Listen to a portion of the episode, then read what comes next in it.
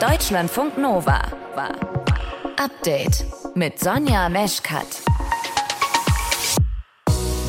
Es war der Satz, der Deutschland geprägt hat, drei Tage nach dem Überfall von Russland auf die Ukraine. Wir erleben eine Zeitenwende. Kanzler Olaf Scholz heute vor einem Jahr im Plenarsaal des Parlaments. Eine Sondersitzung. Und auch das hier war Teil seiner Rede. Wir werden von nun an Jahr für Jahr mehr als zwei Prozent des Bruttoinlandsprodukts in unsere Verteidigung investieren. Dazu gehört auch, dass die Bundeswehr mit 100 Milliarden Euro sogenannten Sondervermögen ausgestattet worden ist. Heute, am Tag der sogenannten Zeitenwendenrede, wollen wir gucken, ob das Sondervermögen für die Bundeswehr reicht und was bisher mit den 100 Milliarden passiert ist. Ihr hört den Update-Podcast am 27. Februar. Außerdem gucken wir auch heute noch mal in den Himmel, denn da war wirklich spektakulär was los gestern. Und heute wahrscheinlich wieder, könnt ihr euch das noch mal angucken. Polarlichter in Deutschland. Wie kommen die denn bitte schön zu uns? Ja, Polarlichter, die werden ja vom Sonnenwind erzeugt. Der Sonnenwind, der schickt geladene Teilchen von der Sonne zur Erde. Und je stärker der Sonnenwind ist, desto weiter südlich kann man die Polarlichter sehen. Astrophysikerin Sibylle Andal, mit der haben wir über das Phänomen Polarlichter gesprochen. Kennt man ja eigentlich sonst nur aus skandinavischen Ländern, ne? Jetzt auch mal bei uns. Ihr hört zu, das ist schön. Deutschlandfunk Nova. Die Bundeswehr braucht mehr Geld, das sagt der Verteidigungsminister Boris Pistorius noch mehr Geld, weil, Moment mal, da war doch was, ne? Ja, erst vor einem Jahr hat Bundeskanzler Olaf Scholz der Bundeswehr doch diese 100 Milliarden Euro Spritze versprochen. Neue Schulden für das Militär hat die Bundesregierung gemacht und das dann Sondervermögen genannt. Ist das Geld jetzt schon weg oder wie? Also, wir gucken uns das nochmal an, zusammen mit Klaus Jansen aus der Nova Nachrichtenredaktion. Hallo Klaus. Hallo Sonja. Klaus, erstmal, was ist von diesen 100 Milliarden Sondervermögen schon ausgegeben worden bis jetzt?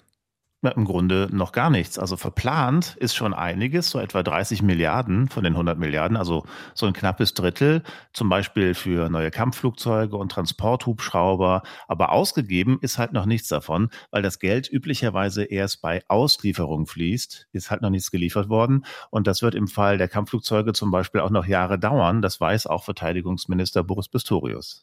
Wir arbeiten jetzt gerade daran, mit der Rüstungsindustrie für Abschlagszahlungen zu sorgen. Das war bislang nicht vorgesehen. Das machen wir jetzt in Zukunft, einfach auch um zu dokumentieren, dass Geld abfließt.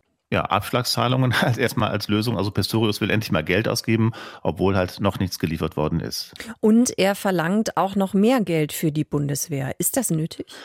Ja, noch zusätzlich zu den 100 Milliarden, richtig. Also der Bundesverteidigungsminister selber, der hält es natürlich für unbedingt notwendig, weil halt jahrzehntelang nicht vernünftig in die Bundeswehr investiert wurde, meint er. Pistorius sagt, dass das Sondervermögen für drei Jahre reichen wird, aber dass man allein schon für diesen laufenden Betrieb bei der Truppe mehr Geld brauche, auch weil die äh, Zeiten jetzt halt so sind, wie sie sind, mit Russland, das in andere Länder einmarschiert.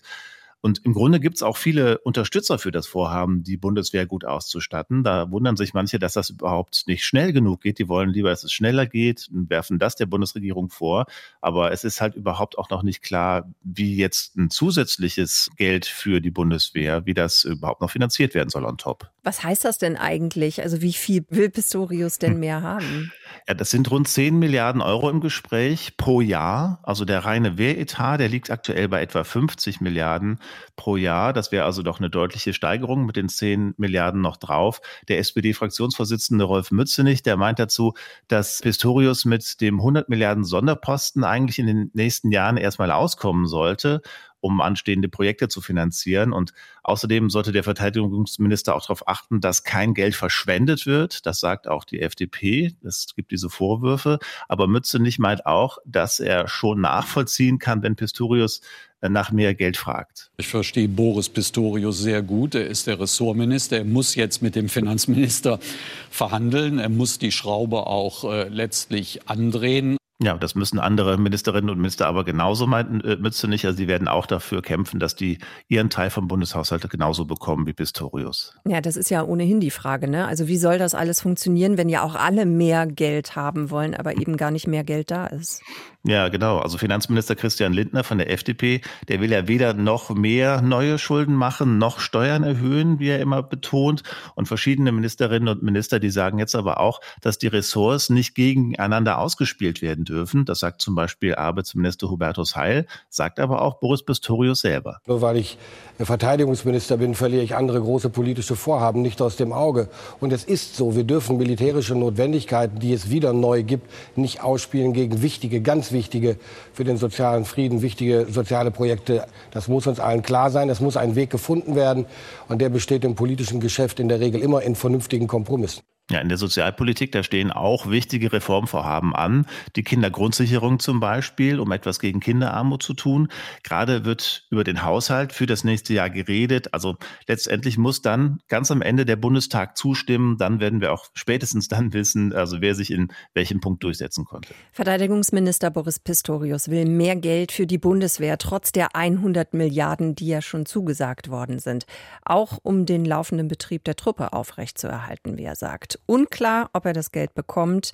Hintergründe dazu von uns, von Klaus Jansen aus dem Nova Nachrichtenteam. Deutschlandfunk Nova. Update. Drei Jahre ist der Brexit mittlerweile her und trotzdem, es gibt nach wie vor Probleme. Eins davon ist das Nordirland-Protokoll. Darüber gab und gibt es viel Streit zwischen Großbritannien und der EU. Kommissionspräsidentin Ursula von der Leyen, die ist heute extra zum britischen Premier gereist, zu Rishi Sunak, um da zu einer Einigung zu kommen. Und es hat bei dem Treffen jetzt tatsächlich einen Kompromiss gegeben. Wir sprechen drüber mit unserer London-Korrespondentin, mit Christine Heuer. Christine, bevor wir nochmal genauer auf diesen Kompromiss gucken, lass uns doch nochmal klären, warum ist dieses Nordirland-Protokoll so wichtig? Naja, weil es die Quadratur des Kreises beim Brexit ist. Der gilt ja für das gesamte Königreich, eben auch für Nordirland, aber zum Brexit gehören selbstredend Grenzen und auch Grenzkontrollen. Die Grenze zwischen Nordirland und der Republik Irland, die darf wegen des Karfreitagsabkommens nicht wiederkommen. Deshalb wurde eine Grenze in der irischen See vereinbart. Und die führt nun eben zu Warenkontrollen zwischen der britischen Insel und Nordirland, also innerhalb eines Staates. Das sollte das Nordirland-Protokoll regeln. Es gab aber immer wieder Schwierigkeiten. Es gab viel politischen Ärger. Und damit soll jetzt Schluss sein mit dem sogenannten Windsor Framework. So haben Ursula von der Leyen und Rishi Sunak ihre Übereinkunft heute genannt. Dann lass uns darüber jetzt noch ein bisschen genauer sprechen. Was ist das für ein Kompromiss? Was beinhaltet der? Wie sieht der aus? Er beinhaltet neue Verfahren, wie die Kontrollen beim Warenhandel eben zwischen Großbritannien und Nordirland verbessert werden können. Da soll es rote und grüne Transportwege geben. Die Grünen sind für alles, was von Großbritannien nach Nordirland geliefert wird und dann aber auch dort bleiben soll. Diese Waren werden nicht kontrolliert. Und das rote Transportband, wenn man so möchte, auf dem liegen alle Waren, die für den Weitertransport in die Republik Irland gedacht sind, also in ein EU-Land. Die werden nach wie vor streng kontrolliert. Und vielleicht noch der Punkt, der für die EU mit zum Wichtigsten gehört haben dürfte, der Europäische Gerichtshof. Der bleibt die letzte Instanz bei juristischen Auseinandersetzungen über Handelsfragen auch in Nordirland. Allerdings sollen vorher nordirische Gerichte angerufen werden. Und was bedeutet das jetzt für das weitere Verfahren? Wie geht es da weiter? Was wird als nächstes passieren? Also noch heute Abend äh, präsentiert Rishi Sunak den Deal im Unterhaus. Es wird dort auch eine Abstimmung geben, aber nicht heute, sondern erst in einiger Zeit. Rishi Sunak hat heute gesagt, dann nämlich, wenn alle Gelegenheiten, Gelegenheit hatten, sich diesen neuen Rahmenvertrag genau anzusehen. Aber es wird interessant zu sehen, wie heute Abend die ersten Reaktionen im Unterhaus ausfallen. Im Vorfeld war von einer möglichen Rebellion gegen Rishi Sunak die Rede, also von den üblichen Brexit-Hardlinern. Im Moment sieht es nicht mehr sehr danach aus, aber man muss auch klar sagen, die Kuh ist noch nicht vom Eis. Die ganze Sache kann noch am Widerstand von orthodoxen Brexiteers scheitern. Trotzdem noch mal nachgefragt, diese Entscheidung bzw. dieser Kompromiss, der da jetzt ausgehandelt worden ist, wie wichtig ist der denn eigentlich für den Premier, für Sunak politisch? Das ist extrem wichtig für ihn. Er gilt als schwacher, etwas technokratischer und von seinen innerparteilichen Gegnern sehr abhängiger Premierminister. Wenn er diesen Deal, den er ja wirklich bemerkenswert geschickt ausgehandelt hat, nach allem, was wir heute sehen können, wenn er den durchbringt, dann wird ihn das unheimlich stärken. Aber wenn er ihn nicht durchbringt, dann ist das wahrscheinlich der Anfang vom Ende seiner Zeit als Premierminister. Und er hat da wirklich Hürden noch vor sich. Seine eigene Partei, da haben wir gerade schon drüber gesprochen, mhm. aber vor allem die DUP, die ist das Zünglein an der Waage. Das ist die Demokratische Unionistenpartei in Nordirland. Wenn die Nein sagt, dann werden auch die Tory-Rebellen im Unterhaus sich doch zusammentun. Also die Regierung hat im Vorfeld durchblicken lassen, dass es ihr schon ausreichen würde, wenn die DUP weder Ja noch Nein sagt. Schon das würde für Downing Street also als Erfolg durchgehen. Und auch daran sieht man, dass die Regierung noch keinesfalls hundertprozentig sicher ist, dass da nicht noch ganz schön Störfeuer auf sie zukommt. Der jahrelange Streit ist vermutlich, müssen wir an der Stelle sagen, zu Ende. Großbritannien und die EU konnten sich auf einen Kompromiss einigen beim Nordirland-Protokoll. Aktuelle Infos dazu von unserer Korrespondentin Christine Heuer. Deutschlandfunk Nova. Update. Tja, da fliegst du einmal von München nach Berlin, ist der Koffer weg. Seit Dezember. Unauf findbar, verschluckt. Vom Orbit oder von einem Monster vielleicht, das irgendwo in der Gepäckabfertigung wohnt. Im Koffer richtig viele wichtige, sehr, sehr persönliche Gegenstände, an denen du hängst. Und egal was du machst, selbst nach dem 300. Gespräch mit der Hotline, der Koffer bleibt verschwunden. Vielleicht für immer. Die Fluggesellschaft weiß es leider auch nicht. Diese Geschichte ist dem Schauspieler Christoph Walz passiert, kann aber prinzipiell alle von uns treffen. Und vielleicht kennt ihr diese Geschichte, weil ihr sie selbst so oder ähnlich erlebt habt. Warum immer wieder Koffer verloren gehen und was ihr tun könnt, außer warten, unser Nova-Reporter Jan Daimann hat die Tipps. Beim Fliegen ist eigentlich fast alles nervig. Dauernd muss man warten. Beim Gepäck aufgeben, warten. Beim Sicherheitscheck, warten. Bei der Landung, warten. Und auch beim Gepäck abholen, warten.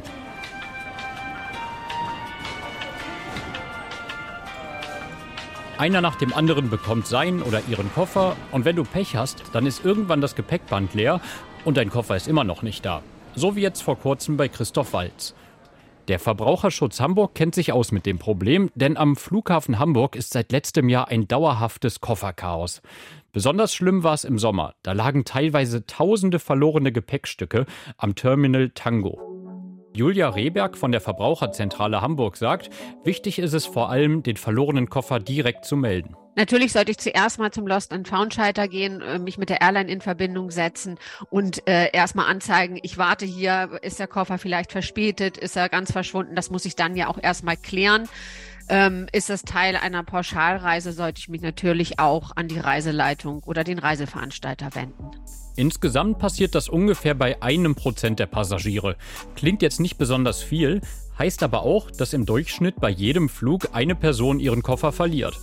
Ist ärgerlich, aber die gute Nachricht, in nur 6% der Fälle ist das Gepäck wirklich verloren oder geklaut. Das hat eine Studie der Flughafen-IT-Firma Sita ergeben. Auch die Journalistin Kim Torster hat im September in Hamburg ihren Koffer verloren und darüber berichtet. Und bei ihr war das dann ein ewiges Hin und Her mit der Fluggesellschaft. Erst sollte sie ein Online-Formular ausfüllen von dem Dienstleister, der sich um das Gepäck kümmert. Dann wurde ihr aber am Flughafen gesagt, dass sie noch ein anderes Formular direkt von der Airline ausfüllen soll. Da gibt es wiederum ein anderes Online-Formular, das hat aber nicht funktioniert. Da kam eine Fehlermeldung, dass unsere Gepäcknummern nicht stimmen würden. Die haben die aber 5000 Mal eingegeben. Also die waren definitiv richtig. Da war einfach ein Bug oder so. Ich weiß es nicht. Dann haben wir bei der Airline angerufen, die wiederum hat immer auf ähm, den Händler verwiesen. Sie hat ihren Koffer dann auch nur wiedergefunden, weil ihr eine nette Frau namens Conny Bescheid gesagt hat. Denn ihr Koffer lag schon längst wieder in Hamburg, aber sie wusste nichts davon. Conny hatte selbst ihren Koffer verloren und beim Abholen geguckt, an welchen Koffern Kontaktdaten standen und ein paar Leute angerufen. Bei Kim war ein Zwischenstopp das Problem. Der erste Flug hatte Verspätung und das Umsteigen war dann schon sehr eng. Sie hat es knapp geschafft, ihr Koffer aber nicht. Der Grund, es gibt einfach zu wenig Personal, das sich um das Gepäck kümmert. Bei Kim war es zum Glück nur der Rückflug, sie war also nicht ohne Koffer im Urlaub, aber auch das kommt natürlich vor. Die Verbraucherschützerin Julia Rehberg sagt, dann hat man Anspruch auf Ersatz von der Airline. Manche Airlines stellen schon so einen kleinen Notfallkoffer zur Verfügung. Danach sollte ich dann auch fragen, also dass ich jemals eine Zahnbürste und Wechselunterwäsche habe. Aber ansonsten darf ich mir die notwendigen Sachen auch kaufen. Klar, ich brauche ein bisschen Waschsachen, ich brauche vielleicht einen Badeanzug, wenn ich im Badeurlaub bin T-Shirt, kurze Hose, je nachdem. Das kann ich mir besorgen. Belege dann gut aufbewahren, dann die Kosten kann ich dann bei der Airline geltend machen. Aber da sollte man jetzt nicht denken, ja cool, dann mache ich jetzt halt eine Shoppingtour aus meinem Urlaub und die Airline bezahlt das alles. Denn es kann auch sein, dass die Airline sagt, ja, nee, das ist viel zu teuer, das ist nicht gerechtfertigt. In den meisten Fällen taucht der Koffer laut SITA auch innerhalb von 48 Stunden wieder auf. Dauert es länger als 21 Tage, bis ich meinen Koffer wieder bekomme, dann habe ich auch einen Anspruch, dass mir der Inhalt ersetzt wird. Bis zu 1400 Euro kann ich dann bekommen. Teure Wertsachen wie Laptops, Uhren und so weiter sollten also lieber ins Handgepäck statt in den Koffer, denn mehr als 1400 Euro gibt es ja sowieso nicht. Wichtig ist auch, dass man immer den Beleg für das abgegebene Gepäck aufhebt. Wer bei verlorenem Gepäck Probleme mit der Airline bekommt, der kann sich auch Hilfe holen wenn es denn zu Auseinandersetzungen kommt, gerade darum, äh, darüber, was ist zum Beispiel zu erstatten, wenn ich mir Ersatzkleidung gekauft habe und die Airline sagt, nee, also das ist jetzt viel zu teuer, das war viel zu viel. Ähm, es gibt die Schlichtungsstelle ähm, und an diese kann man sich wenden als Verbraucher, wenn man mit der Airline nicht äh, zu einer Einigung kommt und die arbeitet auch für Verbraucher kostenfrei. Also Christoph Walz hat wahrscheinlich keine Probleme zu belegen, dass sein Kofferinhalt 1400 Euro oder mehr wert ist. Aber er hat auch schon gesagt, es waren ein paar liebgewonnene Dinge in dem Koffer. Also wahrscheinlich wäre für Christoph Walz der Kofferinhalt doch ein bisschen wichtiger als 1400 Euro. Deutschlandfunk Nova. Update. Der Winter, der war in diesem Jahr mal wieder zu warm. Zum zwölften Mal in Folge. Das hat der Deutsche Wetterdienst heute bekannt gegeben. 2,9 Grad über dem langjährigen Mittel. Das hat Folgen. Teilweise ne, wird es schon deutlich früher grün draußen als sonst. Und es werden aber eben auch Tiere früher aktiv, die wir eigentlich gar nicht so unbedingt haben wollen, schon gar nicht nah an uns dran. Zecken ist so ein Beispiel. Martin Schütz aus der Deutschlandfunk Nova Redaktion. Die sind aber schon unterwegs, die Zecken, ne? Ja, so ab einer Temperatur über sieben Grad können die aktiv sein. Und es hat ja beispielsweise hier im Rheinland schon Tage in diesem Winter gegeben, äh, die deutlich wärmer waren, also in denen sie dann auch wirklich aktiv waren. Und das Rheinland-Pfälzische Kompetenzzentrum für Klimawandelfolgen hat mitgeteilt, dass wir uns daran gewöhnen müssen, dass Zecken auch in den Monaten, die wir eigentlich als Winter bezeichnen, unterwegs sind. Hm. Aber müssen wir uns dann auch Sorgen machen, dass wir jetzt im Park oder beim Waldspaziergang dann dauerhaft die Zecken irgendwie an uns haben, dass wir die mitschleppen, die sich in unseren Waden festbeißen? Ja, eine romantische Vorstellung, die du da entwickelst. Danke. Also am aktivsten sind Zecken bei Temperaturen im Bereich zwischen 15 und 25 Grad. Also jetzt kommt der Frühling ab 1.3. ja meteorologisch zumindest. Also Frühling, Herbst sind die Jahreszeiten mit der höchsten Zeckenaktivität ähm, und 15 Grad sind ja durchaus realistisch im Frühjahr. Ehrlicherweise finde ich ja, dass Zecken immer so ein mysteriöser Endgegner sind, wirklich. Also man hört immer nur Zecke und sofort blinkt schon alles rot und man hat irgendwie Sorge und Angst, weil Gefahr, Gefahr, die Zecke kommt. Was sind das für Tiere, die uns da beißen wollen? Also im Grundsatz beißen sie nicht, sondern sie stechen uns. Also sie haben so kleine scherenartige Werkzeuge, mit denen ritzen sie die Haut auf, dringen dann in diese Miniwunde ein und geben ihren Speichel ab. Der Speichel, der vermischt sich dann mit Blut und Gewebeflüssigkeit. Ich weiß, es ist sehr romantisch, was ich gerade erzähle. Und alles, was dann so an dieser Wunde austritt, das saugen sie dann eben auf. Und dabei nehmen sie äh, unsere Blutkörperchen auf, weil deren Inhalt benötigen sie beispielsweise die die Weibchen, wenn sie Eier produzieren wollen, einfach als Nahrungsgrundlage. Und ganz wichtig, es sind keine Insekten. Wenn man eine Zecke genau anschaut, dann sieht man, die hat nicht sechs Beine wie ein Käfer, sondern acht Beine und acht Beine erinnern an Spinnen. Also Zecken gehören zu den Spinnentieren. Ja, sagt Professor Gerhard Dobler vom Institut für Mikrobiologie der Bundeswehr. Ich finde es schön, dass du so romantisch unterwegs hm, bist bei ich. dem Thema, Martin. Das kannst du wirklich. Ähm, kommen wir mal dazu, dass wir überhaupt gestochen werden.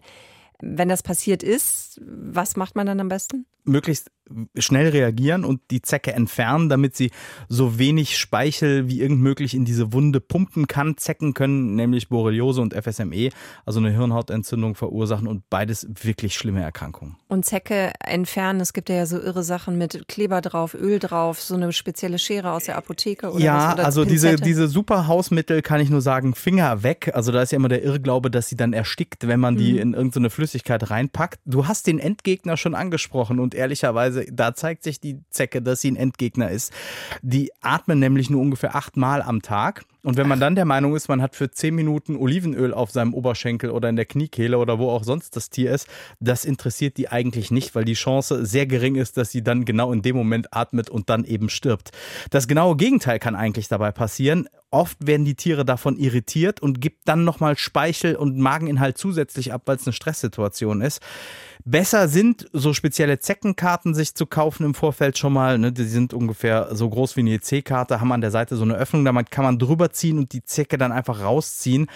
Ähm, gibt auch ähnliche und andere Produkte, mit denen man das machen kann. Und falls du das alles nicht dabei hast, weil du im Wald unterwegs bist oder sonst was, einfach mit einer feinen Pinzette das Ganze, äh, die Zecke nehmen und äh, eben mit so einer leicht drehenden Bewegung rausziehen optimal ist, wenn du den Körper der Zecke dabei nicht quetscht, damit sich nicht eben wieder ich bleib romantisch, Mageninhalt und Speichel in deine Wunde reinpumpen. Nein, das möchte man wirklich nicht. Ja, okay, dann, dann habe ich das gemacht, dann ist die Zecke hoffentlich richtig raus. Was passiert dann? Einfach Wunde beobachten. Also es kann sein, dass an dem Stich sich nach sieben Tagen oder später, also nicht direkt nach dem Stich, so ein roter Fleck entsteht, der dann zu einem roten Ring wird und der wandert nach außen. Das ist ein Zeichen oder ein mögliches Zeichen dafür, dass eventuell eine Borreliose entsteht. Und ja, da gibt es keinen keinen klassischen Krankheitsverlauf, dass man sagen kann, jetzt gehst du nach Checkliste ABC vor und hast das. Das Robert-Koch-Institut nennt nur so ein paar mögliche Symptome bei einer Rötung, unter anderem Fieber, Muskel- und Kopfschmerzen, aber auch Müdigkeit, ähm, Seh- und Hörstörungen und, und auch. Was ganz selten passieren kann, sind Lähmungen. Und wenn man das aber relativ schnell mit Antibiotika behandelt, dann passiert da eigentlich nicht wahnsinnig viel nach diesen sieben, acht Tagen. Wir haben da ja vorhin schon mal drüber gesprochen, als du da recherchiert hast. Ähm, hattest du schon mal eine Zecke, Sonja? Habe ich gesagt, nee. Und dann hast du gesagt, du hast eigentlich mehrfach Besuch von den Viechern im ähm, Jahr. Ich kann jetzt nicht behaupten, dass sie auf mir wohnen, aber dass ich sie zumindest schon mal häufig ja. bei mir irgendwie bemerkt habe. Und ähm, ich weiß ja, du bist auch oft in der Natur durchaus unterwegs. Also mhm. da stellt sich ja die Frage, warum habe ich sie und du nicht? Da gibt es die Vermutung, dass es auch mit dem menschlichen Geruch zusammenhängt. Das glaubt man ja auch bei Mücken beispielsweise, dass es Menschen gibt, die verströmen eben in ihrem Schweiß einen bestimmten äh, Stoff, der irgendwie Tiere anzieht und sie attraktiver macht. Auch für Zecken glaubt man, dass das so ist.